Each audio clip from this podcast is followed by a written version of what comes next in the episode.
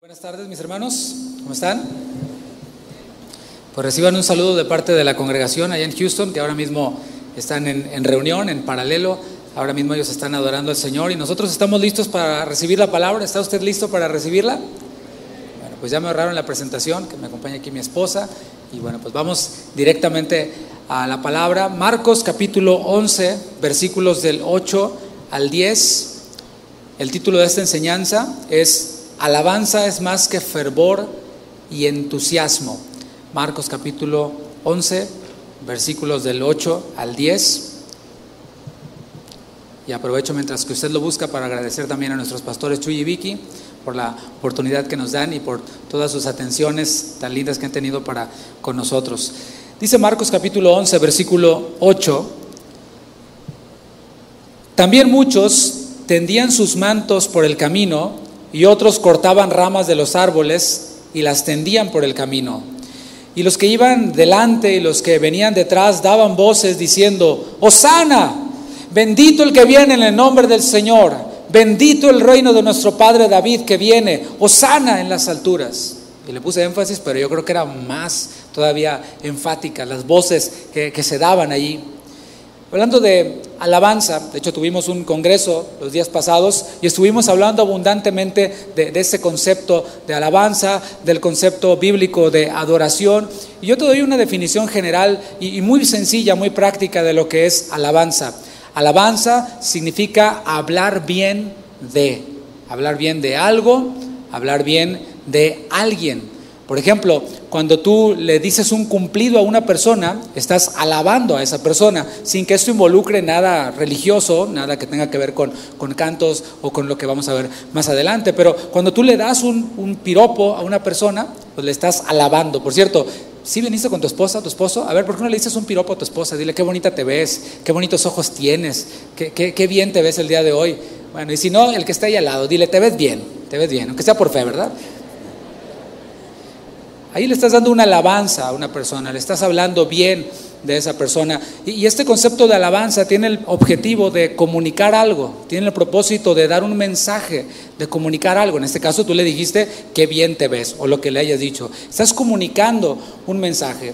y la alabanza, de hecho, se puede comunicar de muchas formas. Este mensaje se puede comunicar de muchas formas. Se puede acompañar de rimas es decir, de frases que, riman la una con la otra, se puede armar en versos que se convierten en canciones, las cuales son acompañadas por música. La música está compuesta por el ritmo, por la armonía o el acompañamiento, por la melodía, y si a todo esto le añadimos fervor, si a todo esto le añadimos entusiasmo, tenemos una bomba. ¿Y a poco no es algo maravilloso poder cantar al Señor, poder danzar para el Señor, exaltar al Señor, como lo hacíamos hace unos momentos? Y durante el Congreso hubo una oportunidad en la que, un tiempo de alabanza que teníamos, en donde, pues aquí los músicos nos perdimos, como a veces suele suceder. A uno se le fue una cosa, al otro la otra, y cada quien andábamos por nuestro lado. Pero la iglesia, ustedes estaban cantando de una forma estruendosa el pastor eh, Chuy hasta midió los decibeles y llegamos hasta arriba de 100 decibeles. Esto era una alabanza llena de fervor, llena de entusiasmo, era algo maravilloso. Y cuando el objeto de nuestra alabanza es Dios, hablando de esto, es completamente aceptable utilizar estas formas. Es de hecho mandato en la escritura el utilizar estas formas musicales. El libro de los Salmos, de hecho, habla abundantemente sobre el canto y nos dice, Canten al Señor alegremente, tañendo con júbilo, háganlo bien, todo lo que respire alabe a Jehová. Y vemos en el libro de los Salmos cómo hay abundante enseñanza acerca de, que debemos de cantar al Señor. Hay instrucción acerca de que debemos de, cantar al Señor y, y, lo hace de manera abundante. Nos anima a que lo hagamos con fervor, incluso a que dancemos. Hay algunos quienes dicen, ay no, ¿para qué tanta cantadera? Es que eso era en el Antiguo Testamento. Bueno, en el Nuevo Testamento dice que le cantemos con salmos. Y ahí está. O sea, esa es nuestra referencia. Es aceptable y de hecho debemos de hacerlo cada vez con más fervor, cada vez con más entusiasmo, cuando estamos contentos y alegres por lo que el Señor ha hecho en nuestras vidas. Hoy vamos a ver lo que se conoce como la entrada triunfal de Jesús a Jerusalén. Y en esa entrada triunfal vamos a ver una expresión de alabanza gloriosa una expresión llena de fervor. De hecho, una multitud expresándole a Jesús alabanzas. Pero también vamos a aprender que la alabanza que agrada al Señor va todavía más allá de esta expresión fervorosa de, entusiasmo y de alabanza al Señor. Este evento se encuentra registrado en los cuatro evangelios sinópticos. Nosotros estamos viendo el evangelio de, de Marcos. Y la narración perdón, del evangelio de Marcos nos da varios principios, principios muy importantes, los cuales debemos de considerar para entender mejor el, evento que leímos ahí en esta porción bíblica. Podemos ver, por ejemplo, que habían dos grupos. Estaban los hombres y estaban los discípulos. Los discípulos también eran hombres, pero la, palabra se refiere a los hombres en este sentido. Cuando Jesús les pregunta a sus discípulos, ¿quién dicen los hombres que soy yo? Y podemos hacer la misma pregunta hoy. Allá afuera, la gente que va pasando en el, en, el, en el, tren ligero, la gente que va pasando en su auto, si tú les preguntas, ¿quién es Jesús? Cada quien puede tener una opinión distinta. No, pues Jesús sí es el, de la iglesia, ¿no? El que está ahí en la cruz al que veo cada que, hay misa o cada que hay boda o cada que hay bautizos, qué sé yo. Y cada uno tiene su propia idea. Bueno, igual las personas, los hombres, decían, bueno, unos, Juan el Bautista, otros decían, es uno de los profetas. Cada quien tenía su propia idea. Esos eran los hombres. Pero los discípulos tenían un conocimiento mucho más claro, un conocimiento que les había revelado el Señor. Y era este, Jesús es el Mesías el ungido, el enviado de Dios. Y aquí podemos ver esta distinción entre lo que los hombres dicen de Jesús y entre los discípulos de Jesús, quienes conocen que Jesús es el Mesías, el enviado de Dios. Ahora, en el concepto de ellos como judíos, ellos conocían las escrituras y en las escrituras podían ver que había un Mesías que vendría a sufrir. Y también en las escrituras podían encontrar que había un Mesías que vendría a reinar y que vendría a liberar a su pueblo de sus opresores. ¿Cuál crees que era su preferido? Es el que los vendría a librar de sus problemas, de sus opresores. Y ellos se inclinaban siempre hacia eso. Y Jesús estaba enseñando a sus discípulos, porque es lo que hace Jesús con sus discípulos. Les enseña y les enseña con amor. Él es ese pastor de esas ovejas que no tienen pastor y que les ve con misericordia y les enseña. Y el Señor les estaba enseñando a sus discípulos, yo soy el Mesías que vino a sufrir y que después volverá a reinar. Se trata del mismo Mesías y Él les está aclarando con las escrituras y pasando tiempo con ellos, diciéndoles, yo soy el Mesías que he venido a sufrir, pero que volveré a reinar. Y a ese Mesías es a quien estamos esperando, el que volverá a reinar, el que ya vino a sufrir y a dar su vida, pero que volverá a reinar. Vamos a ver el versículo 1 de allí del capítulo 11, Evangelio según San Marcos, para agarrar vuelo para tener algo de contexto y llegar a la narración que estamos viendo el día de hoy. Cuando se acercaban a Jerusalén, junto a Betfagé y a Betania, frente al monte de los olivos, Jesús envió dos de sus discípulos. En el relato anterior eh, de Marcos, capítulo 10, últimos versículos, Marcos relató la sanidad de un ciego y ese fue el último milagro que Marcos registró en su evangelio, aunque hizo más milagros, pero es el último que registró Marcos. De allí, después de, sanar a ese ciego, ellos se dirigieron hacia Jerusalén, pasando por algunos lugares, entre ellos, de esos lugares, destaca Betania.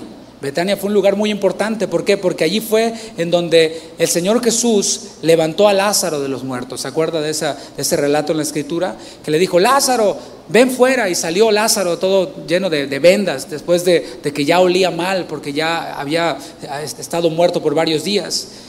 Así que este acontecimiento de, Lázaro siendo resucitado causó el asombro de las personas llamó la atención de las personas. Y mira, en ese tiempo no había internet, no había televisión, era el mundo real. Y ellos se, asombraron y comenzaron a hablar de Jesús. La fama de Jesús comenzó a extenderse por muchos lugares. Se hablaba de que Jesús estaba sanando a las personas y no solo eso, estaba levantando a los muertos. Y esto es algo que el Señor sigue haciendo hasta el día de hoy. ¿Cuántos lo creen? ¿Cuántos dicen amén a eso? El Señor no ha cambiado. Él sigue siendo el mismo ayer, hoy y siempre. Y el Evangelio viene acompañado de señales, viene acompañado de milagros. Estas señales seguirán a los que creen. En mi nombre, dice el Señor, echarán fuera demonios, sanarán a los enfermos. Eso es algo que continúa, mis hermanos. Cuando predicamos el Evangelio, eso es algo que, que sigue haciendo el Señor. Él no cambia. Cuando la gente necesita algo, ¿qué es lo que hace? Acude a Dios. Hasta el más ateo se le olvida que es ateo, ¿verdad? Cuando está en un problema, cuando ya no tiene recursos, cuando está deshabilitado y dice, ya no sé qué hacer, Diosito, ayúdame. Pues no que muy ateo, brother. ¿Se acuerdan de Dios y acuden a Él? En ocasiones, Dios muestra su misericordia y su amor respondiéndole a personas así. A personas que, que, dicen ser ateos, que claman a Dios y que le piden ayuda a Dios. En ocasiones el Señor en su soberanía y en su gran amor, el cual nosotros no, no vamos a cuestionar, el Señor le responde, incluso le sana. Dice su palabra que Él hace salir su sol sobre justos e injustos, sobre los de casa de oración, sobre los que no son de casa de oración. El Señor hace salir su sol. Y quienes ven estos milagros o quienes experimentan estos milagros no tienen otra cosa que hacer más que asombrarse del poder de Dios, el cual no ha cambiado, es inmutable. Y vamos a ver la esencia de la verdadera alabanza a Dios. Vamos a ver en este momento, la esencia de la verdadera alabanza a Dios es obediencia. Al final del versículo 1 estamos leyendo que Jesús envía a dos de sus discípulos. Jesús encomienda a dos de sus discípulos. Y es que ellos han reconocido, a diferencia de las multitudes que tienen su propia idea, tienen su propio concepto de Jesús, ellos han reconocido que Jesús es el Mesías, que Jesús es el rey, el enviado por Dios. ¿Y qué es lo que hace un rey? Da órdenes. Un rey gobierna, un rey tiene autoridad. Y, el pastor Benjamín ayer predicaba, ayer en la reunión general, y decía una realidad. Yo me quedé pensando, es cierto, nosotros como mexicanos no, no estamos muy familiarizados con el tema de, de los reyes, de la majestad. Entonces no, está muy, muy familiar para nosotros. Lo único que conocemos de los reyes es que los reyes michoacanos, ¿dónde era? Es lo que conocemos. Pero no estamos muy familiarizados. Lo cierto es que si entendemos que un rey lo que hace es gobernar, ¿verdad? Dar órdenes. Y es lo que está haciendo aquí el rey. El Señor está encomendando a dos de sus discípulos. Él les está diciendo, ustedes van a hacer esto, yo los estoy enviando a que hagan esto. Y aquí ya vemos una distinción. Cualquiera puede recibir un milagro de Dios. Eso es verdad. Y de hecho cualquiera lo recibe. Y cualquiera se asombra y dice, wow, conozco personas que dicen, no, yo fui sanado de cáncer. Ok, ¿y, qué estás haciendo ahora para el Señor? Nada. No, ya me recibí mi milagro. A la otra que se me atore la carreta voy con Dios nuevamente.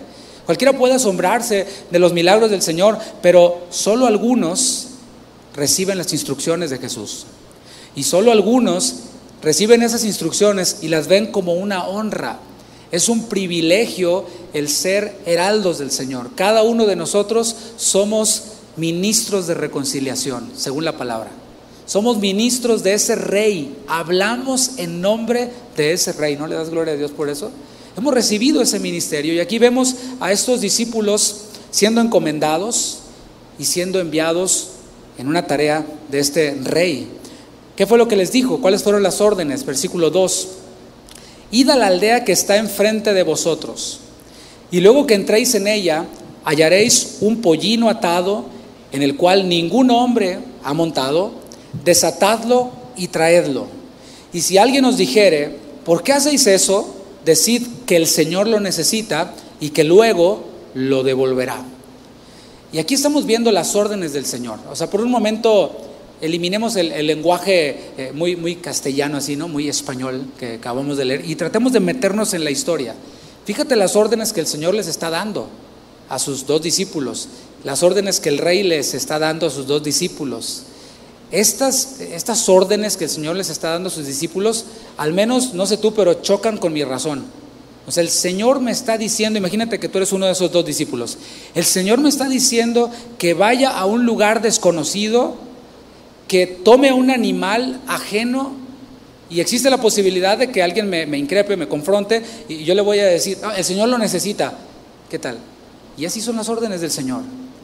En la mayoría de los casos, las órdenes del Señor se oponen a nuestra lógica, se oponen al sentido común. Hay quienes, teniendo el Espíritu Santo, quieren apelar al sentido común, más que al Espíritu Santo, más que a la Escritura y dicen que son solo escritura, pero bueno, ese es otro tema, ¿no? Las órdenes del Señor se oponen muchas veces a nuestro sentido común, a nuestro razonamiento, a nuestra lógica. Ese es Dios, mis hermanos. Es sobrenatural. Él no se adapta a nuestros pensamientos. Él dice, así como son los cielos altos, así son mis pensamientos. Y yo no voy a rebajar mis pensamientos a ustedes. Ustedes deben de elevar sus pensamientos a mis pensamientos. Allí tienes a, nuestro padre Abraham, ¿verdad? Al padre de la fe. Y Dios diciéndole a, Abraham, Abraham, qué chulo está tu Isaquito, ¿verdad que sí? Ay, sí, Señor, está rete chulo, mi, mi Isaac. Ah, sí, está bonito, ¿verdad? Ok, entrégamelo en sacrificio. O sea, eso choca con nuestro razonamiento, porque tardé tantos años en tener a este chamaco y ahora el Señor me lo está pidiendo. Sí, el tema es qué vamos a hacer, si vamos a obedecer o no vamos a obedecer. Antes de que los discípulos le preguntaran al Señor, Señor, ¿y si alguien nos pregunta qué, qué onda, qué estamos haciendo? ¿Qué les decimos? Antes de que los discípulos pregunten eso, el Señor les da la respuesta. Él tiene ya las respuestas a las preguntas que nosotros podemos hacer. Y a veces nos las da en la palabra, pero como que las pasamos de largo, las ignoramos. El Señor les dice, ustedes nada más díganles, el Señor lo necesita. Miren, el Señor no está diciendo aquí, vayan y roben algo. Es, es, necesario hacer esta aclaración. No vaya a ser que alguien lo único que entienda de esta enseñanza es, voy a ir y voy a agarrar algo que no es mío. Y si me dicen algo, les digo, el Señor lo necesita. No, no. No es buena idea eso, ¿no? No es una manera apropiada de verlo. Dios nunca haría eso. Es probable que el Señor haya hablado previamente con los dueños de este pollino y que el Señor no les haya dicho a sus discípulos, porque no siempre el Señor nos tiene que, dar cuentas de lo que está haciendo, ¿verdad? Es posible que él haya hecho esto, habló con el dueño y le dijo, mira, voy a necesitar este pollino, voy a enviar a dos de mis discípulos, todo bien. Es posible. Eso ocurrió, de hecho, cuando ellos tomaron la última Pascua, fueron a un aposento alto, que era un aposento prestado. Había personas que estaban dispuestas a que se usaran sus cosas para que el Señor pudiera, pudiera eh, trabajar allí. Lo mismo ocurrió con el sepulcro en donde el Señor Jesús fue sepultado. Ese sepulcro le pertenecía a José de Arimatea. Y así podemos ver constantemente en las Escrituras casos como estos. Es probable también que el Señor Jesús haciendo uso de su omnisciencia mandara a sus discípulos a la casa exacta, en el lugar exacto, en el momento exacto, en donde había un pollino con las características requeridas, pero también en donde había un dueño de ese pollino que iba a estar dispuesto a que ese pollino fuera utilizado, estuviera dispuesto para prestárselo al Señor. El hecho es que los discípulos obedecieron. Estas dos posibilidades son hipótesis, pero el hecho es que esos discípulos obedecieron al Señor. Veamos lo que dice el versículo 4. Versículo 4. El rey da la orden, es una orden que choca con su razón. Y, mira, mira lo que dice el versículo 4. Fueron y hallaron el pollino atado afuera de la puerta en el recodo del camino y lo desataron. Versículo 4, primera palabra, ¿qué es lo que dice? Fueron, obedecieron, no cuestionaron. Y cuando nosotros obedecemos al Señor sin cuestionar, vemos el cumplimiento del propósito de Dios. Volviendo con Abraham en paralelo. Abraham no cuestionó. ¿Qué hizo? Se levantó de mañana, enalbardó su asno y se dirigió al monte en donde el Señor le dijo que iba a ofrecer a su hijo el sacrificio. Y cuando nosotros hacemos esto, cuando obedecemos al Señor sin cuestionar, sin poner peros, vemos el cumplimiento del propósito de Dios. No es que nosotros provocamos que el propósito de Dios se cumpla, no. El propósito de Dios se va a cumplir sí o sí. El tema es si nosotros vamos a estar allí cuando Dios cumpla su propósito, cuando Dios cumpla lo que se ha propuesto hacer. Hay cosas que el Señor ya ha dicho en su palabra, que se van a cumplir. La pregunta es, las conocemos, porque a veces, como dice Santiago, pedimos y pedimos mal. Planeamos, dice también Santiago, y planeamos mal. Decimos, no, mañana voy a hacer esto y aquello y lo otro, pero no tomamos en cuenta los propósitos de Dios. Hay cosas que Dios ha dicho ya y que se van a cumplir, pero depende de nuestra obediencia si vamos a ver el cumplimiento de esas cosas.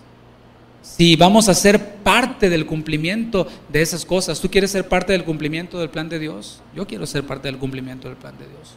Yo quiero ser testigo de las cosas que Dios va a hacer. Quiero estar allí y no quiero estar en otro lado. ¿Te acuerdas uno de los discípulos que no estaba allí cuando Jesús resucitó? ¿Quién sabe qué andaba haciendo?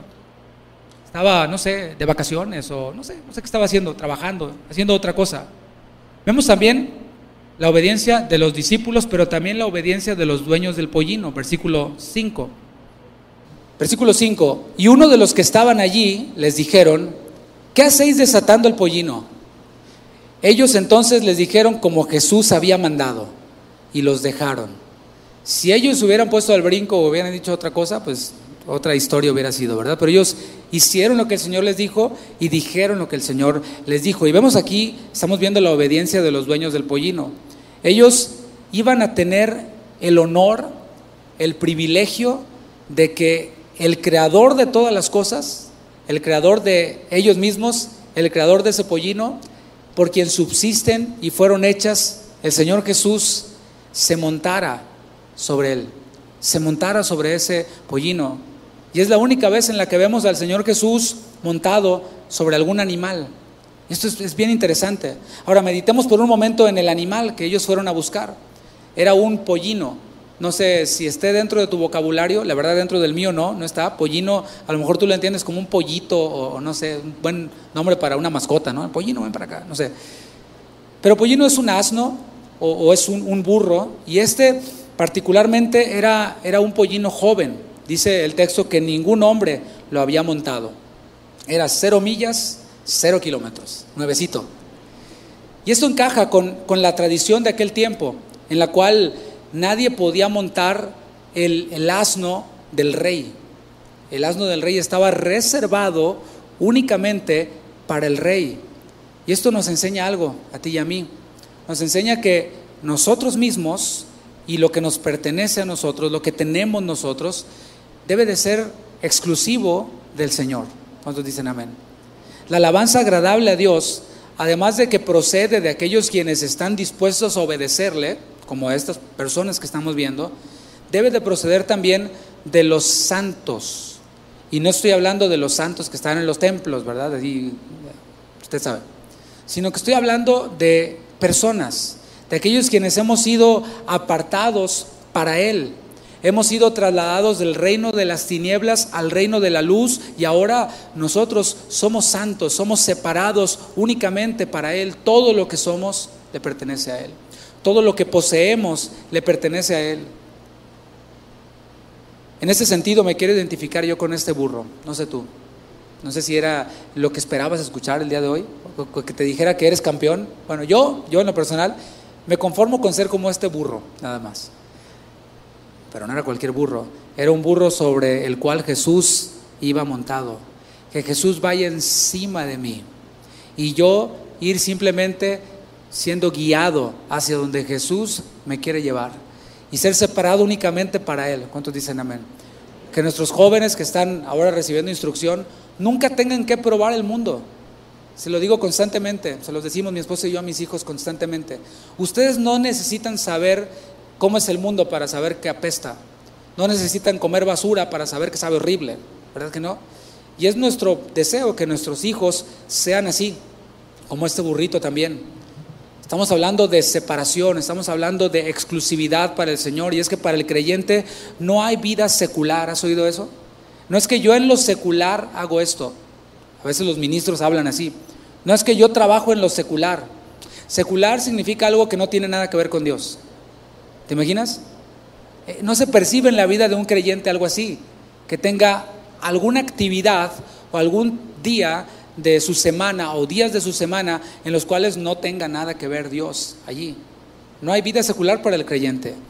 No podemos ser instrumentos de inmundicia entre semana y el fin de semana instrumentos para Jesús. No, hay vasos de honra, dice la palabra. No, no seamos como aquellos que el domingo, gloria a Dios, y de lunes a sábado, Gloria Trevi. Cuando hago ese chiste en jóvenes no, no me entienden, quién sabe por qué, ni idea tienen. La explicación para los dueños de este asno era, el Señor lo necesita. Y esta es una expresión, es la traducción que tenemos, más bien nos comunica la idea de este animal es para la obra del Señor.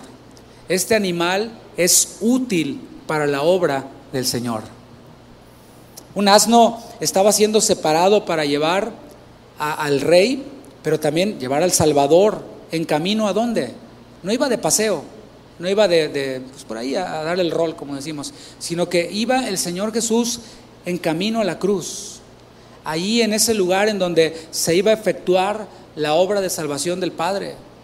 Y todos los creyentes podemos y debemos llevar el Evangelio del Señor a todo lugar a donde vayamos.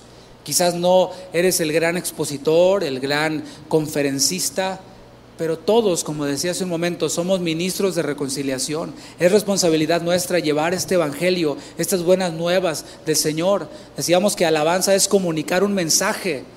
Y nosotros, según su palabra, somos real sacerdocio, nación santa, pueblo adquirido por Dios. ¿No te encanta eso? A mí me encanta. Pero nos quedamos hasta allí y ya nos seguimos leyendo. ¿Qué dice? ¿Para qué? ¿Para qué somos nación santa? ¿Para qué somos real sacerdocio? ¿Para qué somos pueblo escogido de Dios? Para que anunciéis las virtudes, las alabanzas, los atributos de aquel quien nos llamó de las tinieblas a su luz admirable. Eso somos nosotros, debemos de ser así. El pollino era parte del plan de Dios y de hecho había sido anunciado por el profeta Zacarías. Acompáñame allí a Zacarías capítulo 9, versículo 9. Zacarías 9, 9. Allí podemos ver el plan de Dios el plan de Dios, mi hermano, mi hermana, está revelado en las escrituras. Él allí nos dice todas las cosas. Ahí vemos incluso hasta el final de la película. Quizás tú estás pasando o atravesando un momento difícil. Déjame decirte, la película tiene un final feliz. Ahí al final de la película dice que estaremos en donde ya no habrá llanto, no habrá tristeza, no habrá, no habrá dolor.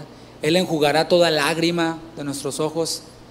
Allí estaremos nosotros alabando al Señor, exaltando al Señor.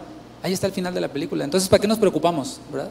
¿Para qué nos hacemos complicada la vida? Y ahí en las escrituras estaba anunciado ya este pollino, Zacarías 9:9, dice, alégrate mucho. Y lo hace en medio de, de alegría y de gozo. Hija de Sión, da voces de júbilo, hija de Jerusalén. He aquí tu rey vendrá a ti. Y llegó ese tiempo justo y salvador, humilde y cabalgando sobre un asno, sobre un pollino, hijo de asna. Si los dueños de ese pollino conocían las escrituras, se puede ver, porque estaban dispuestos a ser parte del plan de Dios. ¿Te imaginas? Conocían las escrituras y dijeron, seremos nosotros quienes prestaremos este, este pollino, cumpliendo las escrituras. Continuando con el Evangelio de Marcos, versículo 7 de Marcos 11, vamos a ver a los discípulos completando la misión que se les encomendó. Recibieron la misión, estuvieron dispuestos, pero vamos a verlos ya completando la misión. No sé qué cosa estés esperando tú para terminar eso que el Señor te dijo que hicieras. No, ya en eso estoy, Señor. Ok, pero ¿para cuándo terminas, no? ¿Para cuándo concluyes? Seamos de esos que concluimos el plan de Dios, el que, lo que Él nos encargó. Dice el versículo 7, y trajeron el pollino a Jesús y echaron sobre él sus mantos y se sentó sobre él. Pues ellos, reconociendo que Jesús es el rey, el Mesías, no le iban a permitir que el Señor se sentara sobre el asno así como decimos a pelo, así sin silla, pero no había silla. Entonces, ¿qué dijeron? No, pues no hay silla, ¿no? Se dispusieron entonces pusieron sus mismos mantos, lo que ellos traían, sobre el asno para improvisarle una silla al Señor. Aquí podemos ver otro principio de cómo hemos de usar aquello que tenemos a nuestra disposición, a nuestra mano, para servir al Señor. Vamos de lleno a la entrada de Jesús a Jerusalén, versículo 8. También muchos tendían sus mantos por el camino y otros cortaban ramas de los árboles y las tendían por el camino. Y aquí lo primero que resaltamos es que había, ¿cuántos? ¿Poquitos? No, había muchos. En los paralelos dice que eran multitudes, eran demasiados. Imagínate, ya de por sí el templo era un lugar ocupado, era un lugar lleno de gente. Ahora ellos estaban en tiempo de Pascua, todavía más ocupado. todavía más lleno de personas. Venían peregrinos de muchos lados, era un lugar ruidoso, era un lugar ocupado. Así que había muchísima gente. Y entre ellos estaban los que seguían a Jesús desde Betania. Esos eran los que estaban, yo creo, más cerca de Jesús, quienes venían siguiendo a Jesús desde aquel lugar en donde Lázaro resucitó por la orden del Señor Jesús. Y toda esa gente que estaba allí tendía sus mantos, tendían sus ramas por el camino. Yo me imagino que los que habían seguido a Jesús desde Betania eran los que tendían sus ramas y tendían sus mantos, pero los que estaban ahí alrededor como que se contagiaron. ¿No te ha pasado? Que cuando alguien bosteza, bostezas tú también. Espero que no sea el que está a tu lado, que está bostezando, ¿verdad? Cuando alguien se ríe, se te pega la risa y dices, ¿de qué te ríes? No sé, pero me da mucho, mucha risa su risa, ¿verdad? Platicaba en la mañana una anécdota de un compañero de la escuela. Nosotros somos de, yo soy de Tampico, Tamaulipas, y estábamos estudiando en la universidad y un compañero por primera vez viajó a la Ciudad de México, a tomar unos cursos. Y ahí tienes a un paisano en, provincia, de provincia en la capital, tú sabes, ¿no? Y estaba ahí en el metro por primera vez, iba con mi otro compañero y dice que empezaron a ver a la gente corriendo. Entonces se vieron mis compañeros, dos provincianos, ¿verdad? Se vieron y que empiezan a correr también. Vieron que todos corrían y ellos corrieron y después de que ya llevaban un rato corriendo y estaban todos agitados, oye, ¿por qué estamos corriendo? Pues no sé, pero tú córrele, todos van corriendo. Y después se dieron cuenta de que no, no estaba pasando nada, nomás es simplemente que la gente pues no quería que se le hiciera tarde para el trabajo. Y así corren allá y se dieron cuenta de eso. Y corrieron porque vieron a otros correr. Quizás así mismo ocurrió. Muchos vieron a personas que arrojaban sus mantos, que arrojaban ramas y también lo hicieron. Como personas que llegan a la iglesia y nada que ver con Dios, pero pues están todos, oh, oh, oh, oh, y también, pues también le entro, ¿no? Y también le hago. Esto de arrojar sus mantos y de arrojar palmas es una forma de rendir homenaje a Jesús, es una muestra de reverencia. Alabanza significa también rendir homenaje, de rendir respeto, como lo hacemos en el país donde vivimos nosotros con Martin Luther King como se hace aquí con Benito Juárez, con Simón Bolívar, con Miguel Hidalgo, en ese tiempo que, estamos nosotros celebrando por acá. En el paralelo vemos que Lucas, a esta acción que, estamos viendo de, lanzar, de tirar sus mantos y tirar palmas al piso para que pase Jesús, vemos que Lucas, en Lucas 19, le llama a esto alabanza. Entonces te fijas cómo alabanza ya se va ampliando, más que cantar, se va ampliando ahora con rendir homenaje. Dice Lucas 19:37, cuando llegaban ya cerca de la bajada del monte de los olivos, toda la multitud de los discípulos, gozándose, nos da este detalle, alegrándose, comenzó a alabar a Dios, ¿cómo? A grandes voces. ¿Por qué? Por todas las maravillas que habían visto ¿sí? Esto nos habla de, rendir alabanza, de rendir homenaje, nos dice, nos da el detalle de que esto es a grande voz, es con una voz fuerte y que es con júbilo y con un motivo, las maravillas que Dios hace. Dios hace maravillas, todos dicen amén. Dios hace milagros, proezas, y ese es un motivo para alabarle y hacerlo con júbilo. Marcos es más específico en las palabras de estas grandes voces, porque Lucas nada más dice, ellos alabaron a grandes voces, pero no nos da detalles. ¿Qué es lo que decían? ¿Cuáles eran estas palabras? Si fuera una canción, ¿cuál era la letra de esta canción? Marcos 11:9. Dice, y los que iban delante y los que venían detrás daban voces diciendo, Osana. Ahora sí ya le ponemos más, más enjundia, ¿no? Más fuerza. Osana, bendito el que viene en el nombre del Señor. Bendito el reino de nuestro Padre David que viene. Osana en las alturas. Cuando dan el grito de independencia, ¿cómo es? ¡Viva México! Y se, se desgañotan todos, ¿no? ¿Por qué no para el Señor? Cuando mete gol el Atlas, ¡ah! gritan, ¿sí? Se ponen eufóricos. Y aquí podemos ver esto. Ahora, ¿qué significan estas palabras? Osana. Osana principalmente era una oración pidiendo ayuda. Literalmente significa, Osana, sálvanos por favor. ¿Alguna vez has dicho estas palabras? En, alguna situación, no sé, te perdiste, te estabas ahogando, alguna situación, estabas atrapado en un accidente automovilístico y gritabas, sálvenme por favor. ¿Por qué? Porque tú mismo no te puedes salvar, porque tú mismo no te podías ayudar. Estás deshabilitado, necesitas ayuda de alguien. Eso es lo que significaba Osana. Pero después esta palabra Osana comenzó a, desvirtuarse, comenzó a perder su significado y se deterioró tanto que llegó a ser nada más un saludo. Algo que significaba, Señor, sálvame, yo no puedo. Ahora significaba nada más, Osana, ¿qué onda? Buenas tardes. Osana, Osana mi Julio, Osana mi banca. Eso era todo lo que significaba en ese tiempo. Además, sus aclamaciones estaban inspiradas en el Salmo 118. Vamos a ver por un momento el Salmo 118, versículo 25. Este es uno de los salmos Jalel, salmos que se cantaban en la Pascua, salmos que el Señor cantó cuando tomó la última Pascua. El Salmo 118, versículo 25 dice, oh Jehová, sálvanos ahora, te ruego, te ruego, oh Jehová, que nos hagas prosperar ahora. No está mal, hermano, mi hermana, que le pidamos al Señor que nos haga prosperar. Nadie desea que le vaya mal, ¿verdad? O sea, hoy me desperté con ganas de que me vaya muy mal. Hoy me desperté con ganas de que me corran del trabajo, ¿qué te parece? O que me dé cáncer, no sé. No, tiene sentido, ¿verdad? O sea, está en nuestra naturaleza el, el, desear que nos vaya bien y que las cosas que emprendemos que resulten bien. Y vemos aquí al salmista diciéndole, Señor, te ruego que nos hagas prosperar ahora. Bendito el que viene en el nombre de Jehová. Desde la casa de Jehová os bendecimos. Y así bendecimos a los que nos ven en la transmisión. ¿verdad? Desde la casa de Jehová, saludos. Entre toda esa gente que le rindió homenaje a Jesús, podemos distinguir a dos grupos. Están o estaban aquellos quienes tenían una perspectiva equivocada de Jesús, o vamos a llamarle limitada. Ellos lo veían como un sanador. Estoy enfermo, voy a Jesús. Me sana y no lo vuelvo a ver. Y no me interesa más. Había personas así. Habían personas quienes lo veían como un alimentador.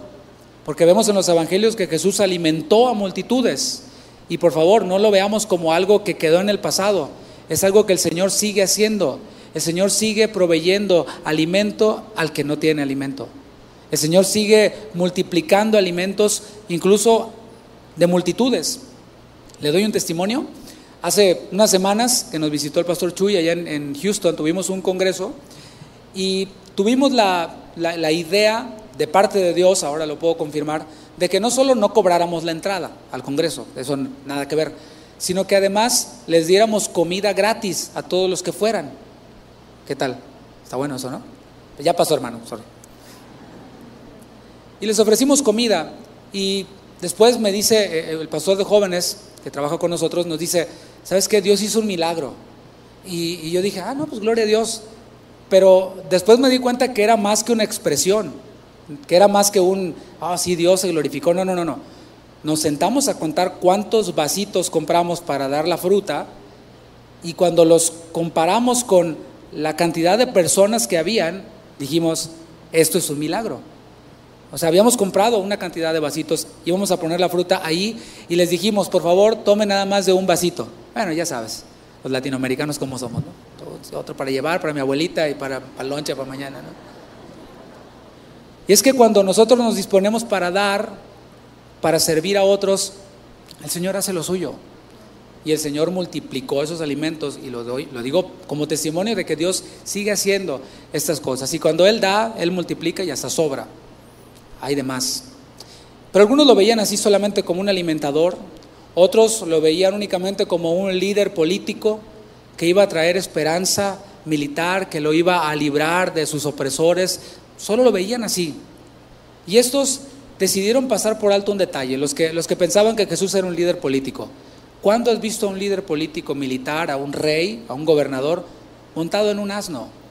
No, o sea, un, gobernador iba a venir en un carro jalado por caballos, así impresionante, imponente. Y esa es la condición de muchos el día de hoy. Deciden pasar por alto la realidad de que la palabra de la cruz, que es lo que nos tiene aquí reunidos, que el Evangelio, que la palabra de la cruz es locura, es debilidad. Y lo dice la palabra, es locura para los que se pierden. ¿Cómo un crucificado me va a salvar a mí de mis pecados? Los griegos decían, pues nosotros tenemos a nuestros dioses del Olimpo y ustedes me vienen a presentar a un crucificado. Y para los judíos, pues un crucificado es un maldito. ¿Cómo un maldito va a ser el Mesías? Bueno, ese es el Evangelio. Es, es locura, es debilidad. El mensaje de Jesús, el mensaje de la Biblia, pues no tiene nada que ver con el mensaje del mundo. ¿Cuál es el mensaje que, más popularidad tiene en el mundo? Superación personal, emprendimiento, liderazgo. Tú puedes, tú eres lo máximo, no hay nadie como tú, eres la princesa o el princeso o lo que sea, ¿no? Eso es. Pero voy a la Biblia y la Biblia me dice, el que quiera ser mi discípulo, dice Jesús, niéguese a sí mismo. El mensaje del mundo dice, corre por tus sueños. El mensaje de la cruz dice, niega, niégate a tus sueños, niégate a ti mismo.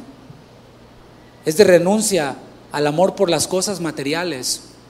El mensaje del mundo es, todo lo que tú te propongas conseguir, soñar, lo vas a lograr, lo vas a materializar. Ese Tesla, ese auto, ese audio, Mercedes-Benz, BMW, lo que sea, lo vas a tener. Pero el mensaje de la cruz nos guía a renunciar al amor por las cosas del mundo. No, no estoy diciendo que tener un Tesla sea, malo, quiero aclarar eso. Pero estamos viendo cómo el Señor nos, nos enseña a, a, no tener amor por el dinero, a no tener amor por las cosas materiales, sino más bien a servirnos por amor los unos por los otros. Renunciar a mí mismo para servir a otro, para servir a los demás. Y aún así, muchos quienes quieren mantener esta, esta mentalidad del mundo, lo que hacen es inventarse a otro Jesús. Ese Jesús que me dice, niégate a ti mismo, no me gusta. Voy a fabricarme el mío. Voy a fabricar uno que, que me diga que, que, estoy bien chulo y que soy lo máximo. Ese Jesús que me dice que, que, no tenga amor por las cosas terrenales, porque los tesoros aquí se van a quedar y se van a corromper. No, no, no me gusta. Voy a hacer uno que me diga que corra por las cosas materiales. Y se fabrican a otro Jesús y ya que lo tienen fabricado, ya que lo tienen hecho, empiezan a alabarlo con fervor. Empiezan a alabarlo con entusiasmo. Dijimos que había dos grupos, ese es un grupo. Pero había otro grupo. Entre este otro grupo estaban aquellos quienes no lo entendían todo. Estoy hablando de los doce. O los doce y otros más. No entendían todo lo que el Señor Jesús les había enseñado durante su tiempo de ministerio. Y si tú ves la vida de los, de los te vas a dar cuenta de que les faltaba mucho por aprender. De que eran como, como, como un servidor en la primaria, que me decían que tenía cerebro de teflón, que no se le pegaba nada. ¿sí? Y ellos no habían entendido muchas cosas. El Señor Jesús les revelaba y les decía una y otra vez, y ellos hacían cada pregunta.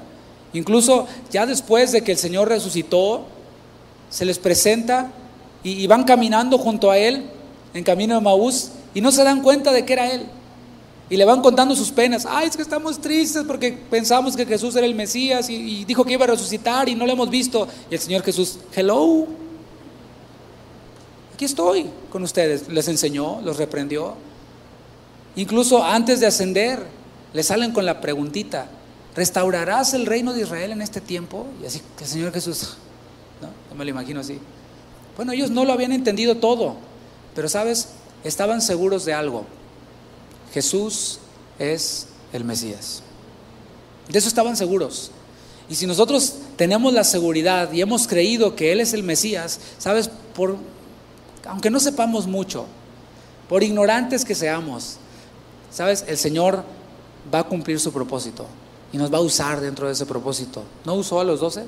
Con todo y eso, y eso me da esperanza a mí, ¿no te da esperanza a ti? Me da esperanza de que con todo y mis errores, con todo y mi ignorancia, con todo y que no lo sé todo y no soy el super teólogo, doctor en teología y con ah, máster aquí y allá, el Señor puede usarme. Ellos no eran como los otros, como aquellos quienes habían abandonado a Jesús. Dice la palabra que al oír las palabras de Jesús, ¿cuáles palabras? El que no come mi carne y bebe mi sangre no tendrá parte conmigo oyeron esas palabras y dijeron, ¿tú le entiendes? No, yo no le entiendo. Es más, ya se tardó mucho, vámonos. ¿Sí? Y, y, ya no le siguieron, volvieron atrás y ya no le siguieron. Hubieron otros quienes dijeron, sí te sigo Señor, pero luego. Espero no seas uno de esos. En el 2023 me consagro. En el 2023 voy a, voy a empezar a congregarme con más frecuencia. En el 2023 voy a empezar a, tomar algún discipulado o a inscribirme al instituto bíblico. En el 2023, ¿pero qué crees? Puede que no haya 2023 para ti. O bueno, para mí me pongo a tu lado para que no, no dejarte solo. Puede ser. Es hoy. Ellos estaban seguros de que Él era el Mesías y ellos estaban dispuestos a seguirle y a seguir aprendiendo. La alabanza al Señor incluye el fervor, incluye el entusiasmo, pero eso no es todo. Debe de fluir desde un corazón renovado y en renovación.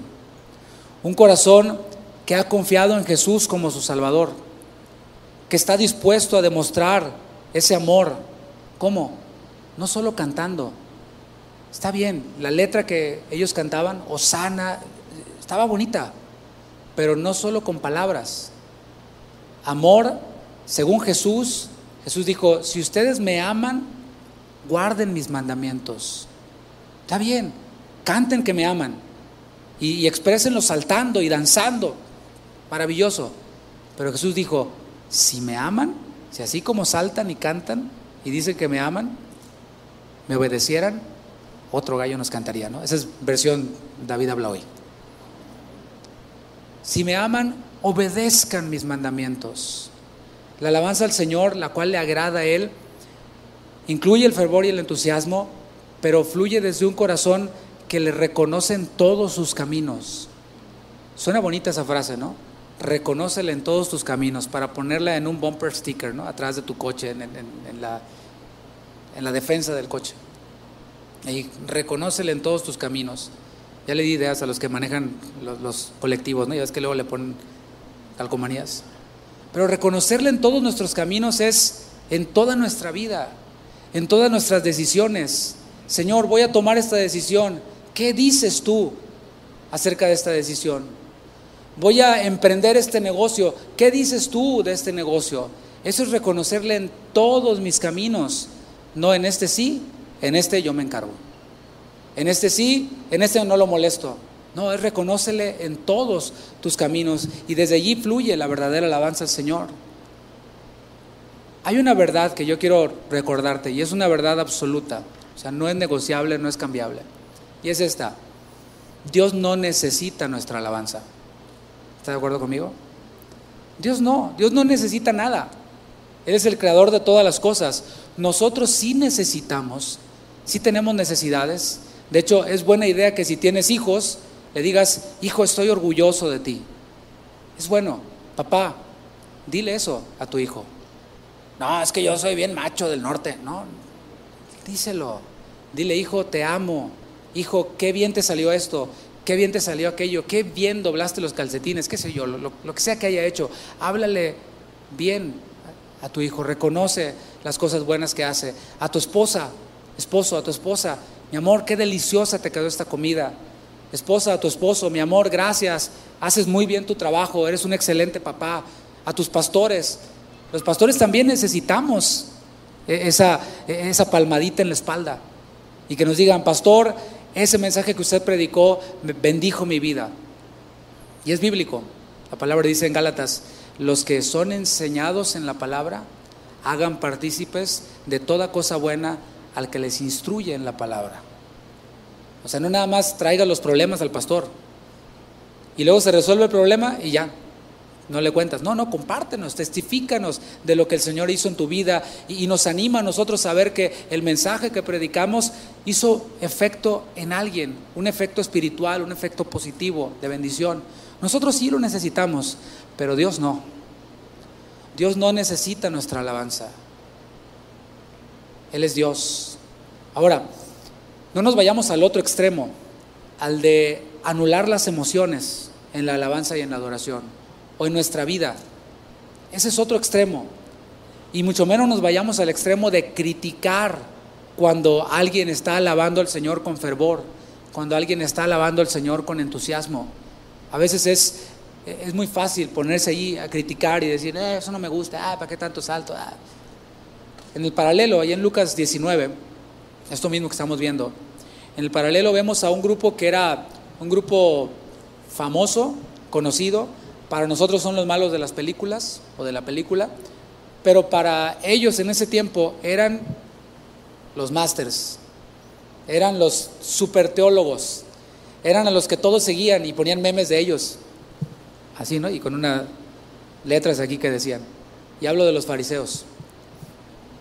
Ellos siempre daban su opinión y esa opinión era infalible, inerrante, inspirada. Y ellos estaban oponiendo a este acto de alabanza, al acto de aquellos quienes estaban diciendo, sana, sálvanos Señor. Jesús no se opuso, pero estos sí se opusieron, dice Lucas 19:39. Entonces algunos de los fariseos de entre la multitud le dijeron, Maestro, reprende a tus discípulos. Así hay algunos el día de hoy. Él respondiendo les dijo, os digo que si estos ruidosos, escandalosos callaran, las piedras clamarían. Y eso está ocurriendo. ¿eh? Los cielos cuentan la gloria de Dios. El firmamento anuncia la obra de las manos de Dios, anuncian el poder de Dios. La creación da testimonio de que hay un creador y que es un creador creativo, glorioso, maravilloso, poderoso. Lo está haciendo. Así que no seamos de los que se ponen desde afuera y critican y juzgan, sino de los que participan. Y dejémosle lugar al juez, al Rey de Reyes, a que sea Él quien juzgue y sea Él quien escudriñe los corazones. Versículo 11 de Marcos 11, para ir acercándonos al final. Aquí vemos a, al juez juzgando. Dice, y entró Jesús en Jerusalén y en el templo, y habiendo mirado alrededor todas las cosas, como ya anochecía, se fue a Betania con los doce. Y así como en esta ocasión Jesús entró a Jerusalén, como Jesús entró al templo y miró todas las cosas, asimismo el Señor, mi hermano, mi hermana, está atento y mirando nuestra alabanza. Si tuviéramos claro esto, o sea, si, si lo creyéramos como que es verdad, creo que serían distintos nuestros tiempos de alabanza a Dios, ¿no crees? Estar conscientes de que estamos reunidos alabando a Dios y Dios está en medio de nosotros y Jesús está en medio de nosotros y está mirando cómo le alabamos. Sí, está mirando ahí. Oh, oh, oh, oh. Nos está mirando. El rey nos está mirando. El rey está en medio de nosotros. Cuando está su presencia manifestándose entre nosotros, su gloria manifestándose entre nosotros, y está el de al lado postrado, llorando, y te estás diciendo, ay, qué exagerado. Él está en medio de nosotros. La alabanza actual, si haces una búsqueda en Google y le pones alabanza y adoración y aparecen resultados, hemos de reconocer que tiene buena letra. Ha mejorado mucho los últimos 10 años, 15 años. Y tiene también buena actitud. Los que están alabando tienen una buena actitud. Pero sabes, solo el Señor puede ver los corazones. Aunque eso no omite que nosotros podamos ver las vidas de los alabadores, podamos ver los testimonios de los alabadores. Más allá de la excelencia, más allá del entusiasmo, debemos de pensar en esto. ¿Qué es lo que está encontrando el Señor en nuestro corazón? ¿Qué es lo que encuentra Él en nuestras vidas? Termino leyendo Lucas 19, 41, porque te tengo que decir qué fue lo que el Señor encontró cuando llegó allí. Lucas 19, 41, esto sigue en paralelo a lo que estamos leyendo. Dice, y cuando llegó cerca de la ciudad, al verla, lloró sobre ella. ¿Qué tal? En vez de gozarse y regocijarse con cánticos en medio de ellos, el Señor lloró. ¿Te imaginas? Alguien saltando y gritando y alabando, diciendo una buena letra, con una buena actitud, y Jesús del otro lado llorando, diciendo, oh si también tú conocieses, a lo menos en este tu día, lo que es para tu paz, mas ahora está encubierto de tus ojos. ¿De qué está hablando Jesús?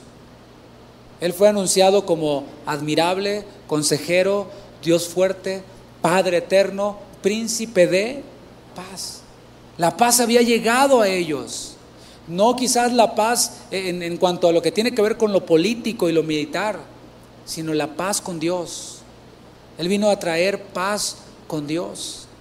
Justificados pues por la fe tenemos paz para con Dios. A eso vino el Señor. Pero ¿qué hicieron estos que gritaban y saltaban y, cantaban bonito y con buena actitud?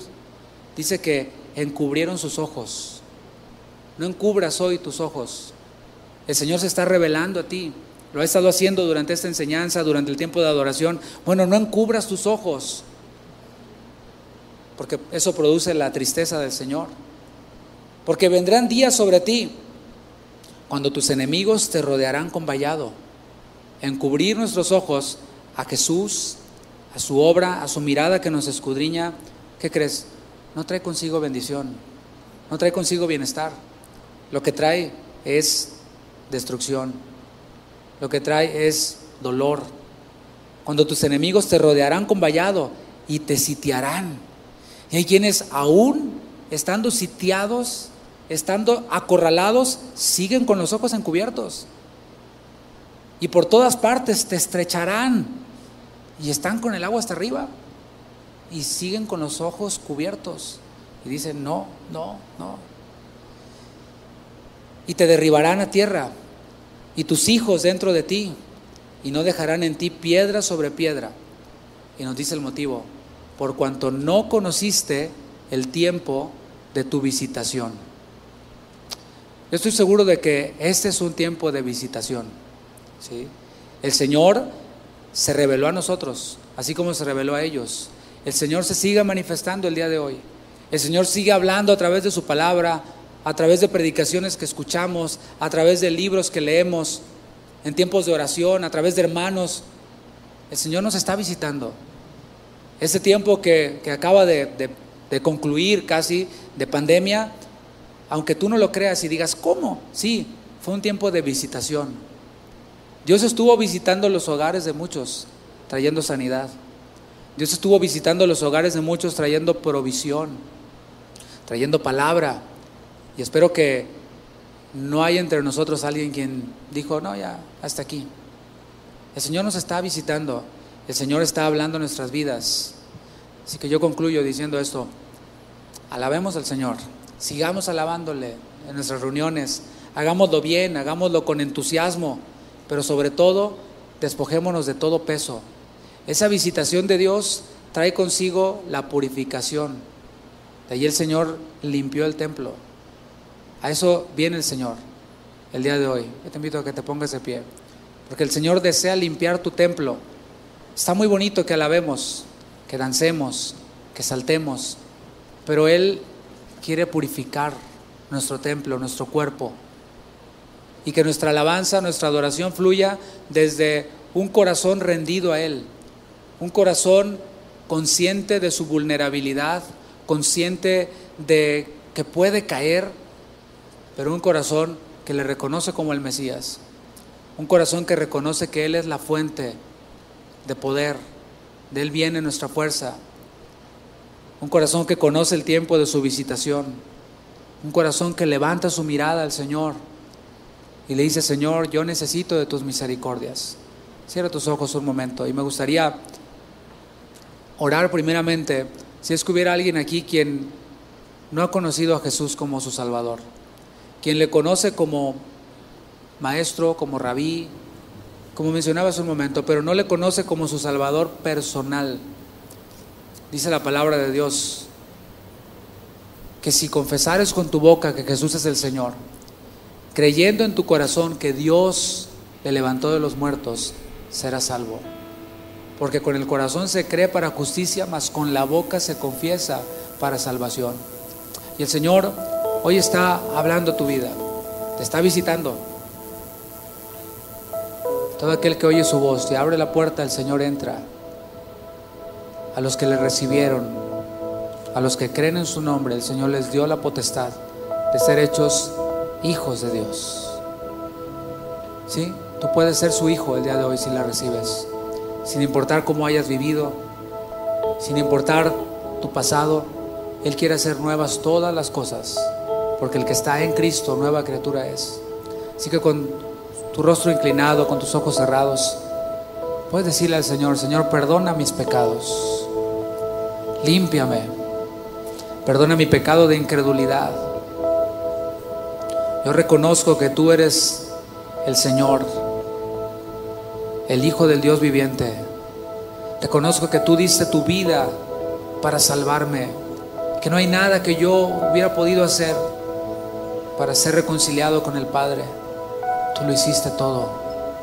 Yo lo creo en mi corazón. Estoy dispuesto a que no solo seas mi Salvador, sino que seas mi Señor y seguirte a ti. Señor, escucha las oraciones de los quebrantados, de aquellos quienes por tu palabra sus corazones han sido ablandados. Escucha, Señor, salva y responde. Decimos estas palabras, salva, Señor, que te necesitamos. También me gustaría orar por aquellos quienes, siendo hijos de Dios, habían estado así, sin abrir sus ojos, sin reconocer el tiempo de su visitación. Dios está visitando a ti también, mi hermano, mi hermana. Reconócele en todos tus caminos. Está dispuesto a obedecerle. Está dispuesto a hacer su voluntad, a ser parte de su plan a obedecer sin cuestionar, a dejar todo aquello que Él te dice que dejes y a abrazar todo aquello que Él te dice que abraces. Y será para tu bendición, será para tu crecimiento. Levanta tus manos, Señor, aquí estamos. Aquí estamos. Queremos no ser solo alabadores, sino ser adoradores. Que vamos más allá del fervor y del entusiasmo, aunque lo expresamos aunque no lo criticamos, sin ser de aquellos quienes están dispuestos a obedecerte, siervos obedientes, adoradores obedientes.